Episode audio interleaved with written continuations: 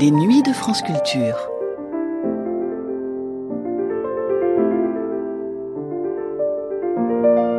Les nuits de France Culture, une mémoire radiophonique. On le sait, le Palais Royal est un beau quartier. Et du côté de la rue de Beaujolais, les fenêtres de chez Madame Colette s'ouvraient sur ses jardins. En 1948, Colette, ainsi que Jean Cocteau et Mireille, qui habitaient eux aussi le quartier, le faisaient découvrir aux auditeurs de la chaîne nationale. C'était au cours d'une émission à laquelle participait également André Ventre, qui avait été architecte en chef du Palais Royal. Rive droite, rive gauche, le quartier du Palais Royal à Paris, une émission diffusée la première fois le 22 décembre 1948 sur la chaîne nationale. Vous voyez, ou plutôt vous entendez, ce sont les cris des enfants qui jouent avec le soleil dans les jardins qui vous accueillent. Ils ont remplacé, ah oui, mais cela c'est déjà du domaine du rêve, et au Palais Royal le rêve prend très vite le pas sur la réalité. En fermant les yeux et avec un peu d'imagination, on y verrait encore évoluer, musarder, papoter, les merveilleuses et les incroyables du directoire, la grande époque brillante du Palais Royal. Mais cependant, nous ne quitterons le rêve que pour un personnage qui vaut bien un rêve à lui seul. Nous sommes en effet montés rue de Beaujolais chez Madame Colette. Nous voilà chez elle, Madame Colette est là, assise près d'une fenêtre qui, exposée en plein midi, prend en enfilade tout le jardin qui ruisselle de soleil. Madame Colette, je voudrais vous poser une question. Pourquoi aimez-vous et pourquoi habitez-vous le Palais Royal? Mais quand je suis venue au Palais Royal, je ne savais pas que je l'aimerais si fort. C'est lui qui peu à peu s'est emparé de moi. C'est l'histoire du mariage de raison qui devient mariage d'amour. Ne trouvant pas mieux pour commencer, j'ai habité quatre ans un petit entresol complètement obscur et puis, et puis j'ai gagné un étage. J'ai pris possession du plus beau paysage parisien qu'on puisse rêver, du grand morceau d'air libre, par où me viennent les orages et le beau temps, les hirondelles et les passereaux, les recoulements des pigeons et les cris des enfants. J'ai j'ai la vue et le murmure du grand jet d'eau dans sa vasque. J'ai le voisinage affectueux de Jean Cocteau, de Jean Marais, et d'ailleurs, presque tous les paisibles commerçants sous les arcades sont un peu mes amis. J'ai, le silence des nuits.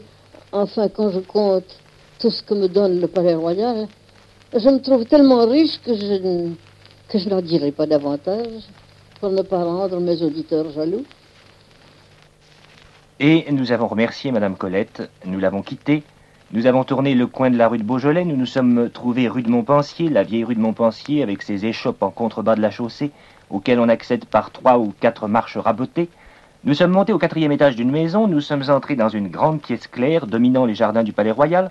Au milieu de la pièce, il y avait un petit piano de laqué crème, et à ce piano, eh bien, il y avait Mireille. Mireille, à qui nous allons poser à peu près la même question qu'à Madame Colette. Pourquoi, Mireille, aimez-vous le Palais Royal? Pourquoi? Oh, Je ne sais pas, moi. C'est comme si vous me demandiez pourquoi j'aime une rose? Ou, ou, pourquoi on aime son fiancé? Vous avez une vue merveilleuse de là. C'est joli, n'est-ce pas? Puis je suis très fière parce que euh, Colette n'a pas le balcon. Mm -hmm. Cocteau n'a pas le balcon. À Cocteau, nous allons aller chez lui tout à l'heure. Laissez-nous notre mystère. Ah Enfin, moi, je suis contente parce que vous avez... Promenez-vous un peu sur le balcon, vous mm -hmm. allez voir comme c'est joli. Vous voyez, je vois jusqu'au Louvre là-bas. Ah oui, c'est exceptionnel comme vue. C'est joli, hein Vous voyez ces, ces deux marronniers roses Roses ah oui, c'est vrai, vous pouvez pas voir qu'ils sont roses parce qu'évidemment, il n'y a pas de feuilles en ce moment. Il y a, n'y a, a, plus rien. Mais ils sont tout roses. C'est admirable. Puis c'est joli à toutes les saisons. Et vous composez, là? Oui, je, je, regarde, je regarde le jardin. Vous voyez vous avez... comment est placé mon piano Ah oui, c'est merveilleux. Vous pouvez composer en regardant, en regardant la vue. Mais vous n'avez pas une chanson de l'époque Palais Royal un peu à nous chanter? Une chanson époque Palais mmh. Royal ben, Je sais pas, je vais, je vais vous montrer si vous voulez bien une chanson qui s'appelle Dine et Dain. Vous, vous, me direz si vous oui, croyez que c'est Palais Royal. Regardez les, les, nuages en ce moment comme c'est beau d'ici. Si vous voulez, je peux vous, je peux vous lire votre avenir. Je ah oui, mais tout à l'heure, parce que je veux pas que les auditeurs entendent mon avenir. oh, ben, si vous voulez. Dans un vieux couvent de Béguine, il y avait jadis un sacristain dont la nièce s'appelait Dine et dont le fils s'appelait Dain. Tous les jours après les matines, il se cachait dans le jardin. Dain gardait les dindons de Dine qui regardait les dindons de dinde. Mais aux promenades câlines succédèrent des jeux malins. D'un donnait des baisers à qui rendaient ses baisers à Din. Tant et si bien que l'on devine, on devine ce qu'il a fait à force de câliner Dine. Un jour naquit un petit din. Dans tout le couvent de Béguine, histoire fit du vilain. Quand on sut que le fils à Dine était aussi le fils à Din, on la traita de gourgandine, on le traita de gourgandin. Le vieux sacristain chassa Dine pour séparer Dine de Din. Hélas, dans la nuit d'Argentine, au même arbre dans le jardin, on trouva pendu Dine, près d'elle on trouva pendu Din, et ce conte me turlupine, il est profondément humain. Vous connaissez plus d'une Dine, et moi je connais plus d'un Din. Merci Mireille. Et nous descendons trois étages. Maintenant, vous voyez, nous n'avons même pas besoin de sortir. Et nous arrivons chez un autre des hôtes du Palais Royal, également un personnage de rêve et de funambule un peu, Jean Cocteau. Nous voilà, excusez-nous Jean Cocteau, nous voilà un peu dans la roulotte des parents terribles. Deux petites pièces basses dans lesquelles des fenêtres en demi-lune directoire s'ouvrent sur les jardins. Un détail important, toutes les portes sont munies recto verso de tableaux noirs où l'on marque tout. Les idées, les dessins, les numéros de téléphone, les rendez-vous. Mais je laisse la parole à Jean Cocteau. Euh, on se demande souvent pourquoi je vis sans lire les journaux et sans savoir ce que les autres savent. C'est mal connaître le palais royal où j'habite.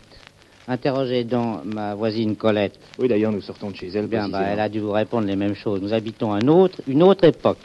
Une époque dans l'époque, une petite ville de province dans la grande ville. Nous connaissons à fond ceux qui s'y complotent, la naissance des chiens et des chats, les disputes de joueurs de boules. Tout ça se passe dans une Toulon, dans une Venise, dans un quartier presque chinois à force de, ruelles, de voûtes, de grilles, d'escaliers à pic, de lanternes, de façades qui penchent, d'odeurs de cuisine et de conciliabules dans la rue. Car la clientèle des petits restaurants et des petites boutiques déborde sur le trottoir comme les tziganes qui se détachent de leur orchestre et qui jouent entre les tables. Vous savez que les mouettes révolutionnaires et, et que ces cortèges ont déserté le palais royal et les élégances de Balzac et les salles de jeu clandestines. Il n'en reste que des fantômes qu'on enferme la nuit derrière nos grilles à pointe d'or que vous pouvez voir par la fenêtre et des fantômes qui doivent brandir des fantômes de tête coupée au bout de fantômes de pique. Nous avons remercié Jean Cocteau et en redescendant dans les jardins, nous avons eu la chance de rencontrer un grand amoureux du Palais Royal, Monsieur Ventre, qui fut ici architecte en chef. Monsieur Ventre, je suis sûr que vous avez sur les commerçants qui tiennent boutique ici sous les arcades des tas d'anecdotes. Bah, J'en ai qu'une que j'ai vue. Si, j'ai deux, anecdotes. Il y avait une grande boutique, quelques pas plus avant du 35 de la rue de Valois. Il y avait une magnifique marche en marbre blanc, dans laquelle il y avait deux rasoirs entrecoupés.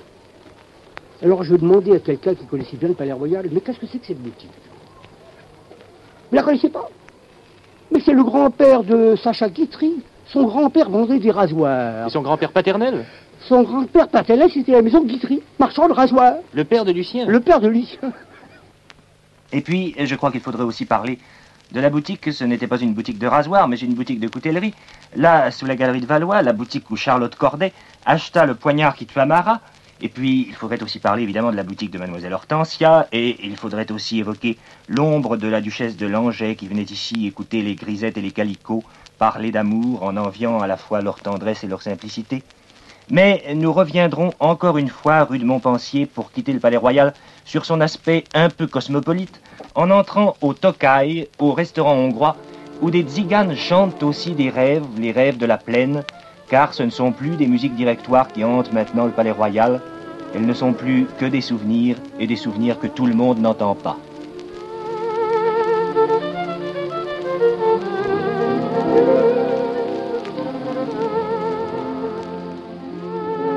C'était rive droite, rive gauche, le quartier du Palais Royal à Paris. Une émission qui réunissait Colette, Mireille, Jean Cocteau et Monsieur Ventre, architecte en chef du Palais Royal. Première diffusion le 22 décembre 1948 sur la chaîne nationale.